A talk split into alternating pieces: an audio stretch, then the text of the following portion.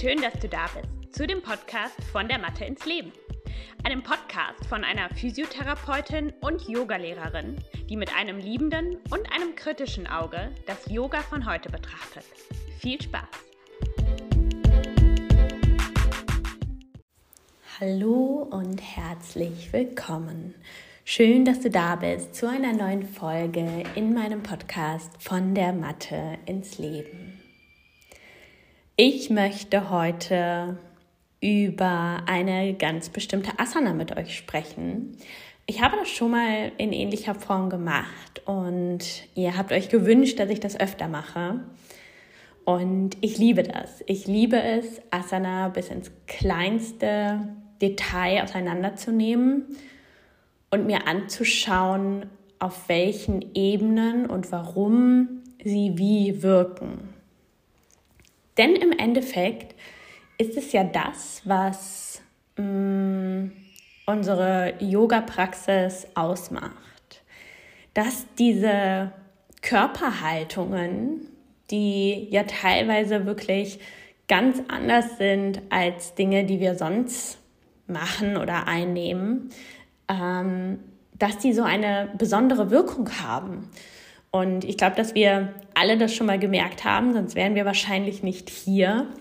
Sonst hätten wir diesen Yoga-Weg hm, vielleicht auch nie gefunden, wenn wir nicht gemerkt hätten, wow, diese Körperposition in Kombination mit Atmung ähm, und Achtsamkeit haben einen großen, großen Effekt auf mich. Und es gibt ja zu diesem Thema super viel zu sagen und ich bin ein Fan davon, Sachen in Häppchen aufzuarbeiten. Wenn wir über den Menschen sprechen und über Gesundheit, ganzheitliche Gesundheit, über Yoga und Yoga-Praxis, Philosophie, das ist einfach ein so riesiges Feld, dass wir es niemals in, in einer Kürze von ein, zwei, drei, vier, fünf Jahren alles ähm, begreifen können. Ich glaube, dass man es generell nie alles begreifen kann. Das ist ja auch schön so, weil es sich ja auch immer wieder verändert. Mm, aber es ist einfach wirklich ein lebenslanger Weg des Lernens, ähm, den man hier gehen darf. Und deswegen widme ich diesen Podcast, diese halbe Stunde, die ich hier wahrscheinlich ungefähr sprechen werde, einer einzigen Asana. Und wir werden genau hinschauen, was macht diese Asana auf körperlicher Ebene, auf mentaler Ebene und auf energetischer Ebene und warum tut sie das? Die Asana, über die ich sprechen möchte, ist das Kamel. Wenn du nicht weißt, welche Asana das ist, dann gerne google das einfach Yoga Asana Kamel, dann wirst du Bilder dazu finden. Und ich will vielleicht in, ähm, da rein starten mit meiner persönlichen Geschichte zu dieser Asana.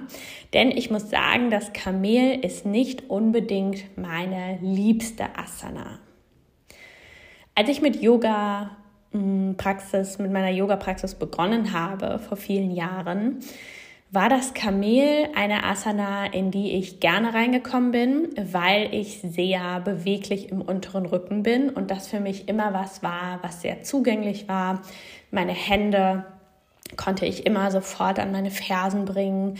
Ähm, das war immer so eine Asana, wo ich den anderen zeigen konnte, hey, guckt mal, ich komme äh, ohne einen Pieps in diese Asana rein. Seitdem hat sich meine Yoga-Praxis Gott sei Dank verändert, sowohl mental, ähm, dass ich nicht mehr nach links und rechts schaue und nicht mehr das Bedürfnis habe, anderen zu zeigen, was ich kann. Ähm, und ich einfach sehr viel mehr auf meinen Körper mit seinen individuellen Gegebenheiten achte. Und daraus ist resultiert, dass diese Asana in die ich immer so toll reingekommen bin, für mich jetzt sehr, sehr anspruchsvoll ist. Denn mh, mm, ich musste lernen oder ich muss lernen und mich darauf konzentrieren, aus meinem gewohnten Bewegungsmuster, nämlich im unteren Rücken aufzubrechen und in eine Lordose zu gehen, die für mich nicht gesund ist und auch nicht wohltuend ist. Ähm, und ein neues Bewegungsmuster zu entwickeln. Ein Bewegungsmuster, in dem ich im unteren Rücken und im Unterbauch stabil bin, mein Becken neutral ausgerichtet halte und dafür mehr im oberen Rücken und im Schultergürtel öffne, um so in eine gleichmäßige Rückbeuge zu kommen. Und dieses Phänomen, was ich jetzt beschreibe, ähm, ist etwas, was ich ganz, ganz häufig sehe. Gerade bei Frauen, die das Kamel praktizieren. Im unteren Rücken brechen wir auf, weil wir da sehr beweglich sind. Das Becken, das kippt nach vorne. Wir haben nicht viel Kontrolle ventral, also an der Vorderseite. Und ähm, ja, wir können mit den Händen unsere Füße greifen und gleichzeitig ist es nicht etwas, was wirklich wohltuend ist. Und das habe ich immer in dem Moment gemerkt, in dem ich aus der Asana rausgekommen bin. Das heißt, wenn ich dann mit so ein bisschen Schwung, weil nicht genügend Kontrolle aus dieser großen Rückbeuge im unteren Rücken rausgekommen bin, habe ich gemerkt, oh, das füttert eigentlich das, was sowieso schon in Imbalance ist in meinem Körper. So viel zu meiner persönlichen Geschichte mit dem Kamel.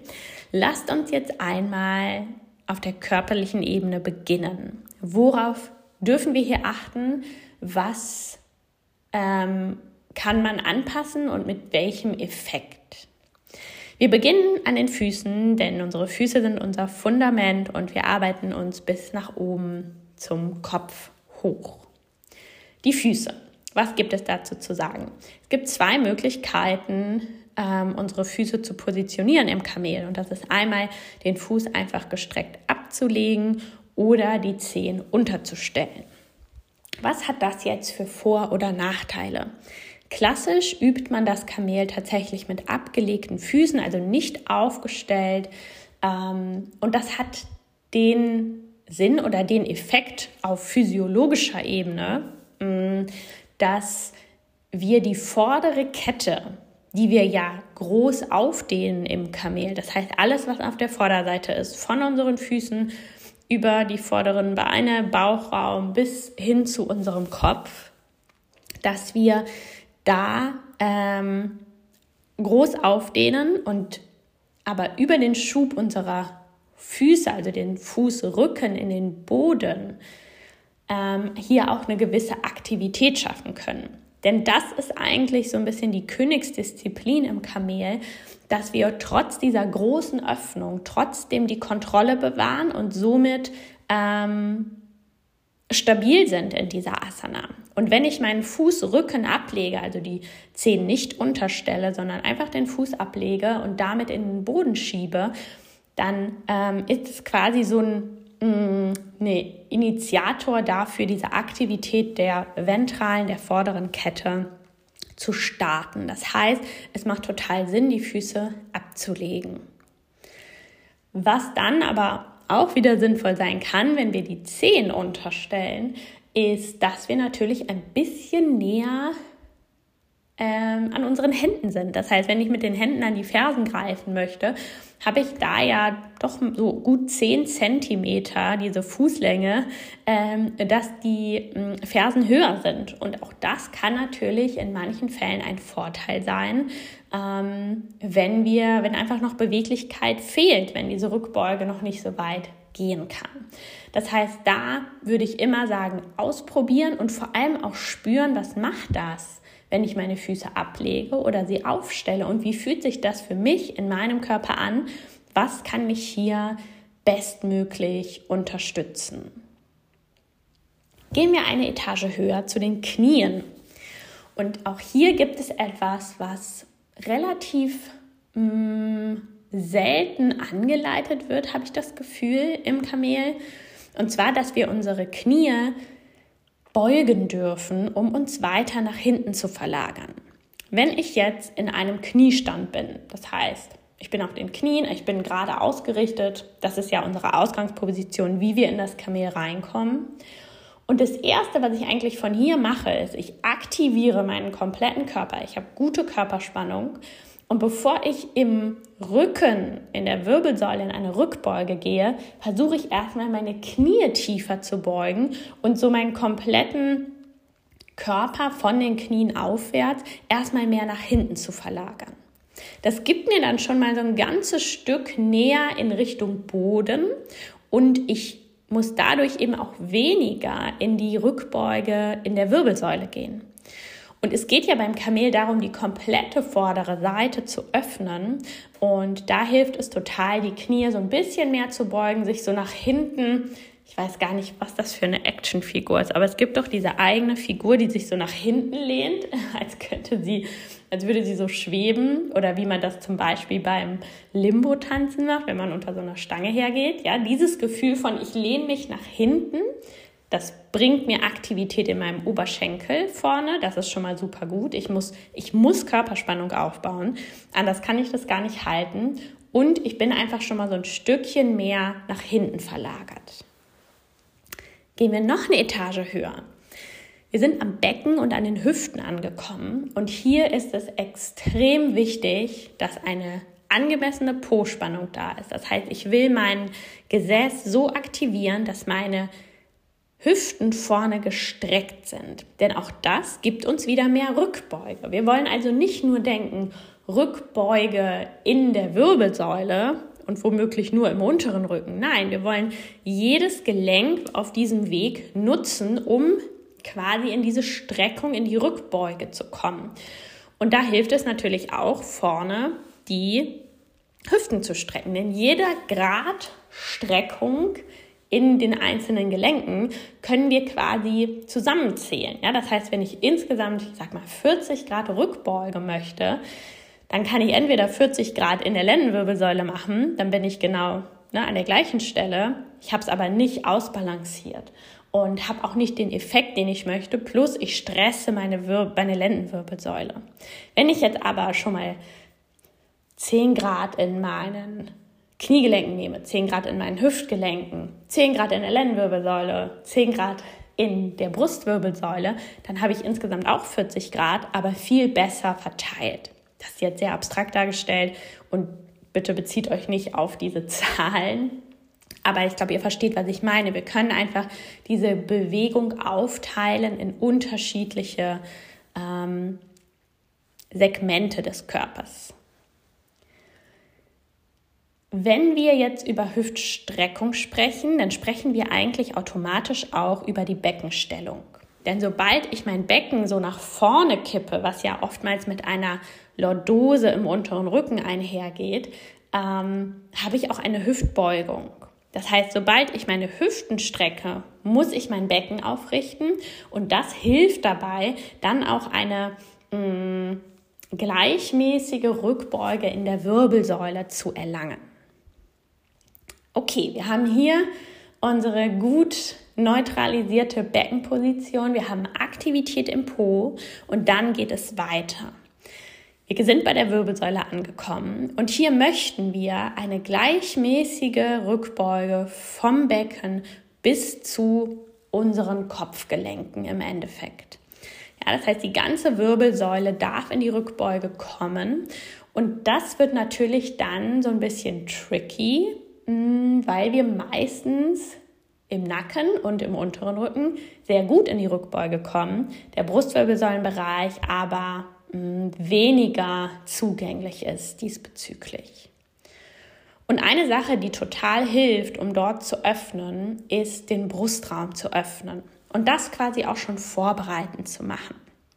Ich habe auf Instagram eine super Übung geteilt, um diese Öffnung über einen Gurt, ähm, der um die Arme hinterm Rücken gebunden wird, zu bekommen und einfach so ein bisschen ein Hilfsmittel zu haben, wie man diesen vorderen Bereich öffnen kann, sodass die Schultern sich auch schön öffnen können, denn auch die sind ja beteiligt an dieser Rückbeuge. Das Ziel ist es ja dann irgendwie mit den Händen etwas greifen zu können, entweder die Fersen oder den Boden oder einen Block.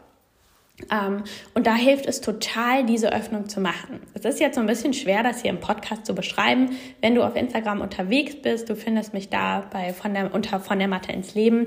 Da habe ich ein, ähm, einen Beitrag geteilt, wo ich das zeige und das hilft mir echt total. Genauso wie zwei mh, Art und Weisen, den Block zu benutzen, um so ein bisschen diese Stabilität und Aktivität im gesamten Körper aufrechtzuerhalten. Wenn wir diese gleichmäßige Rückbeuge in der Wirbelsäule geschaffen haben, den Brustraum geöffnet haben, dann sind wir ja schon im Nackenbereich angekommen, Nacken und Kopf. Und auch das ist immer so ein Punkt im Kamel, wo man nicht genau weiß, lege ich jetzt meinen Kopf hinten in den Nacken, lasse ich meinen Kopf sinken oder halte ich ihn aufrecht.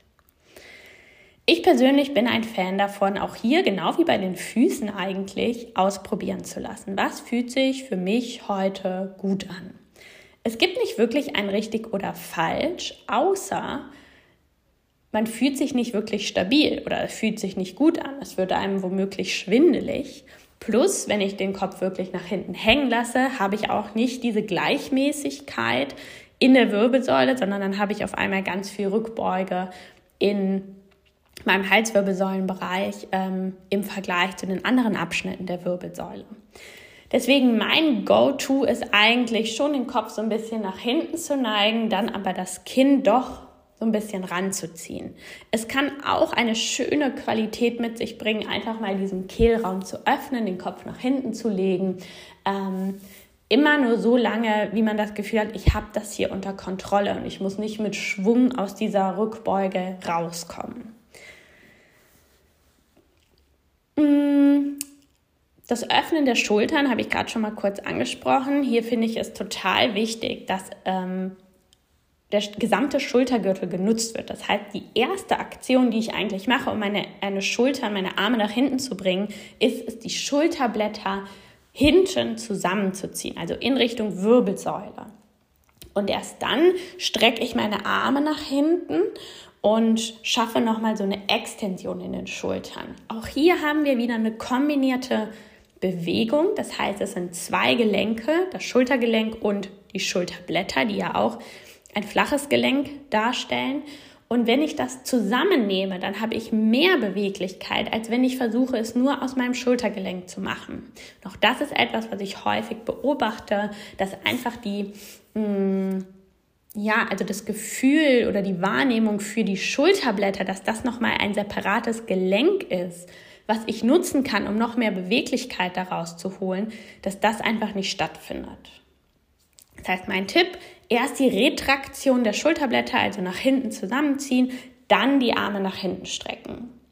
Und wenn du all diese Dinge nutzt, das heißt Kniegelenke, Hüftgelenke, Becken, gleichmäßige Wirbelsäulenstreckung, ähm, und dann noch Retraktion Schulterblätter und die Arme nach hinten, dann hast du wirklich in Summe sehr, sehr viel Rückbeuge und kommst wahrscheinlich vielleicht nicht bis zu deinen Fersen, aber zumindest näher ran, als du es vorher warst. Plus, du kannst eben mm, dich besser stabilisieren, weil es viele Dinge zusammengenommen sind, als eine riesige Rückbeuge im unteren Rücken.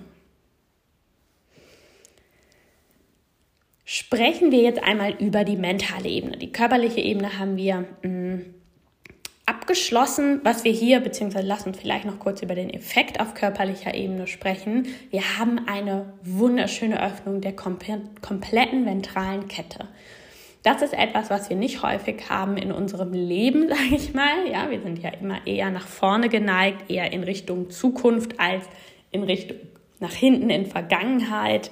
Ähm, und das ist etwas, was total wertvoll ist. Also das Aufdehnen auch der Bauchmuskulatur, der vorderen Oberschenkelmuskulatur, mm, des Kehlraums, wenn wir den Kopf nach hinten sinken lassen. All das ist sehr stimulierend für den Körper. Ähm, und wir haben eben auch, was für den Muskel sehr, sehr anspruchsvoll ist, wir haben diese im ersten Fall gute Aktivierung und Stabilität der vorderen Kette, also zum Beispiel Bauchmuskulatur, in Streckung. Ja, das ist so ein bisschen die Königsdisziplin für Muskeln, dass wenn sie schon in der Vordehnung sind, dass sie dann nochmal sich anspannen und stabilisieren. Und besonders eben für diese vordere Kette haben wir das total selten. Deswegen hat das sehr, sehr viele Benefits für unseren Körper. Mentale Ebene.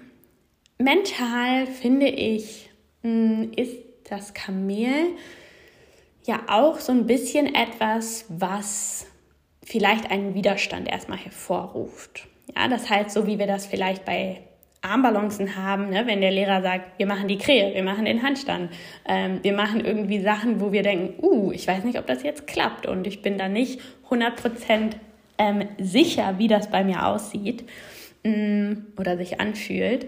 Das ist ja immer so ein kleiner Nervenkitzel. Und ich finde, das Kamel ist das auch in einer abgeschwächten Form.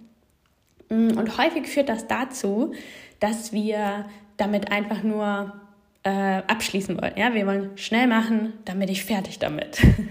Und das führt natürlich dazu, dass wir die eigentliche Qualität auch auf mentaler Ebene nicht so richtig ausschöpfen. Denn das, was ich gerade auf körperlicher Ebene beschrieben habe, sind ja ganz schön viele Schritte. Und um die richtig gut aufzubauen, muss ich mir Zeit nehmen und ich muss vertrauen in dieses nach hinten, diese, diese Öffnung. Und ich muss vertrauen darein, dass meine vordere Kette mich auch halten kann. Ähm, und wenn ich dann dort bin, wenn ich in meinem wunderschönen geöffneten Kamel bin, dort zu atmen und das wahrzunehmen, auch obwohl es anstrengend ist und wir wissen, wir müssen hier auch irgendwie wieder raus, trotzdem im Hier und Jetzt zu bleiben und einfach nur zu atmen in dieser Asana ich glaube, das ist diese wunderschöne Qualität des Kamels. Und wenn wir jetzt nochmal an von der Matte ins Leben denken, was können wir daraus lernen? Ich finde, das Kamel, das symbolisiert wirklich so ein bisschen das im Hier und Jetzt sein. Denn wenn ich mich nach vorne neige, wenn ich mit meinem Gewicht nach vorne gehe, dann gehe ich in Richtung Zukunft. Und das ist ja auch oft das, was wir im Alltag haben, ja, what's next, was ist mein nächster Termin, was mache ich morgen, was steht nächste Woche an. Ja, das ist so unser generelles Mindset.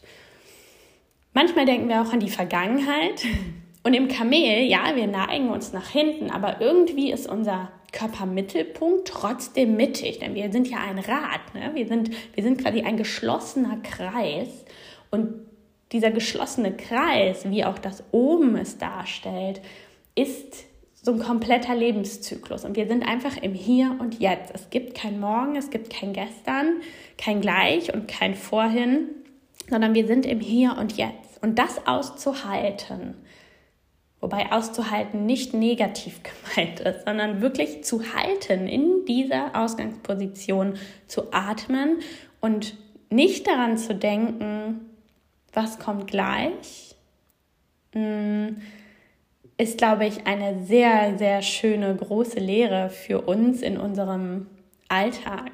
Und während ich das erzähle jetzt hier, denke ich mir, oh, ich will in das Kamel und ich will das üben. Denn auch ich bin nicht gut immer da drin, im Hier und Jetzt zu sein. Ähm, aber das symbolisiert für mich auf mentaler Ebene das Kamel. Und vielleicht, wenn du das nächste Mal das Kamel unterrichtest oder selbst praktizierst, mm, kannst du vielleicht dran denken. Bereite das gut vor und dann sei im Hier und Jetzt und versuch dann auch nicht mehr. Und das ist etwas, was generell für mich immer so eine Anleitung ist, egal in welcher Asana, die total hilfreich ist. Wenn ich einmal drin bin, wenn ich mich einmal dazu entschlossen habe, hier bin ich jetzt, dann versuche ich nicht mehr anzupassen. Ich habe meine Aktivität, ich bin hier, es wird niemals perfekt sein, ähm, und dann einfach mal dort zu sein und zu atmen, anstatt zu denken, okay, hier noch ein bisschen mehr Öffnung, hier noch ein bisschen mehr Aktivität. Das bringt uns so sehr in dieses Verkopfte. Und dann denke ich nur an diese Asana, anstatt in dieser Asana zu sein und zu spüren. Und das kenne ich also auch in sowas wie in Shavasana. Kennt ihr vielleicht auch. Ihr liegt und dann denkt ihr, oh, ich liege so ein bisschen mehr mit der rechten Schulter auf. Oder mein linkes Bein ist ein bisschen mehr abgespreizt. Und dann wollen wir immer weiter anpassen um uns in die perfekte Shavasana-Position zu bringen. Und dann ist Shavasana schon wieder vorbei. Wir haben überhaupt nichts von dem mitgemacht, was eigentlich diese Asana darstellen soll. Und das ist vielleicht nochmal so der, der letzte Tipp, ähm, auf körperlicher Ebene, auch, aber auch auf mentaler, da, da treffen sich diese zwei ähm, Ebenen, ähm, dass wenn du im Kamel bist, du hast es gut vorbereitet und du bist da, dann wird nur noch gespürt. Dann wird nicht mehr gedacht, es wird nicht mehr angepasst. Du bist da und du bist im Hier und Jetzt. Okay, gehen wir auf energetische Ebene. Und auf energetischer Ebene ist das Kamel belebend und gleichzeitig auch etwas, was so sehr, hm, ich sag mal, wenn, wenn wir jetzt dieses das Element der Erde zum Beispiel uns betrachten, hat das so etwas sehr ähm, Grundsätzliches. Und das würde man vielleicht gar nicht denken im ersten Moment, dass so eine Asana, die so groß und so öffnend ist, dass es so ein bisschen extravagant wirkt, dass es eigentlich etwas ist, ähm, was wir brauchen, was so ein bisschen, was uns nährt, was uns zu unserer Essenz bringt. Mm. Und gerade glaube ich, Menschen in der heutigen Zeit, die so eine Rückbeuge selten einnehmen, die so ein Lebensrat selten darstellen mit ihrem gesamten Körper, dass das eigentlich was ist, was uns grundsätzlich nährt. Ja, es gibt uns Energie, aber ich finde, es hat auch was sehr Erdendes, im Kamel zu sein und dort zu atmen. Und die Meridiane, durch die unsere Lebensenergie fließt, die befinden sich auch zu einem großen Teil in unserem, ich sag mal, unserer ventralen Kette. Das heißt vorne am Bauch. Es gibt dann so drei, ich sag mal, parallele Linien, die von innen nach außen an unserem Bauchraum ähm, entlang ziehen. Und ähm, da ist das Wasserelement betroffen, das Erdelement und das Metallelement. Ich will gar nicht zu sehr ins Detail gehen, weil es gibt ja viele Asanas, die das beeinflussen und mh, mm, es ist auch nur so, so was Generelles. Ich finde auch, hier darf man wieder nicht zu verkopft sein und eher ins Spüren kommen. Ja? Ähm, theoretisch laufen dort viele Meridiane lang, die wir damit beeinflussen können Wichtig ist aber im Endeffekt oder das, was zählt, ist, wie fühlst du dich in der Asana. Und dafür ist es eben wichtig, dass du einmal gut ausgerichtet bist, dass du dann mental loslassen kannst, sein kannst in diesem Moment, in dieser Asana und dann spüren kannst, was entfaltet das in mir. Welche Energie kann hier ähm, ja, ins Fließen kommen. Und man würde ja im ersten Moment denken, dass das so ein bisschen feurig ist und öffnend. Und ja, das Feuerelement im, im Sinne von wir öffnen unsere Arme, also das Feuerelement ist vor allem so auch die Öffnung des Brust- und Armbereiches, was wir ja auch haben im Kamel, aber eben nicht nur, sondern wir haben auch diese komplette ventrale Öffnung. Und das ist eine sehr, sehr nährende Asana für uns, auch energetisch und eine sehr ausgleichende Asana energetisch. Wenn du jetzt denkst, oh, ich habe Lust, das Kamel zu üben, bitte, bitte nimm dir Zeit, das gut aufzubauen. Denn das Kamel, und wir haben uns jetzt die ganzen unterschiedlichen körperlichen Qualitäten angehört, ähm, verlangt viel von unserem Körper und verlangt eben auch Dinge, die nicht so selbstverständlich sind in unserem Alltag. Deswegen nimm dir Zeit, dich vorzubereiten. Mobilisiere deine vordere Kette schon mal, öffne die Hüften, ähm, öffne den Schulterbereich, mobilisiere die Gelenke durch ähm, und aktiviere schon mal deine rückwärtige Kette, über die haben wir noch gar nicht richtig gesprochen, aber die muss ganz, ganz viel aktiv sein. Ja? Die muss sich zusammenziehen, sodass vorne geöffnet werden kann. Und das kannst du zum Beispiel wunderbar üben in der Schulterbrücke. Ähm, ja, da haben wir mh, hm, die Möglichkeit, ganz dosiert zu öffnen. Wir haben nicht so dieses Ziel, die Schwerkraft zieht uns nach unten mit unseren Händen. Das heißt, das kann man wunderschön machen und da schon die einzelnen Dinge üben, wie zum Beispiel die Öffnung der Hüften, die Aktivität der Gesäßmuskulatur. Ähm, ja, ich glaube, man kann, oder ich weiß, man kann wunderschön auch eine 60-minütige Klasse um diese Asana herum bauen ähm, und einfach eine Geschichte erzählen. Ich habe 30 Minuten jetzt nur über das Kamel gesprochen und wir haben nicht mal praktiziert, wir haben nicht mal die Asana geübt. Ähm, deswegen, ja, ich wünsche dir viel Spaß dabei, diese Informationen vielleicht in eine Praxis zu übersetzen äh, ins Spüren zu kommen. Und ich bedanke mich vielmals dafür, dass du zugehört hast. Wenn du in dieser Tiefe Asana praktizieren möchtest, schau super gerne mal in meiner Videothek vorbei. Dort kannst du sieben Tage auch kostenlos erstmal testen, ob meine Art des Unterrichtens etwas für dich ist, mm, super gerne schau bei Instagram vorbei. Da teile ich jetzt auch so ein paar praktischere Dinge, wo ich zeige, wie, mm, ja, wie du in manche Asanas hineinkommst. Und ja, ich freue mich total, wenn wir uns auf der Matte begegnen, wenn auch nicht wirklich begegnen, mm, aber irgendwie dann schon energetisch dort verbunden sind. Ich wünsche dir einen wunderschönen Tag und wir hören uns nächste Woche. Tschüss.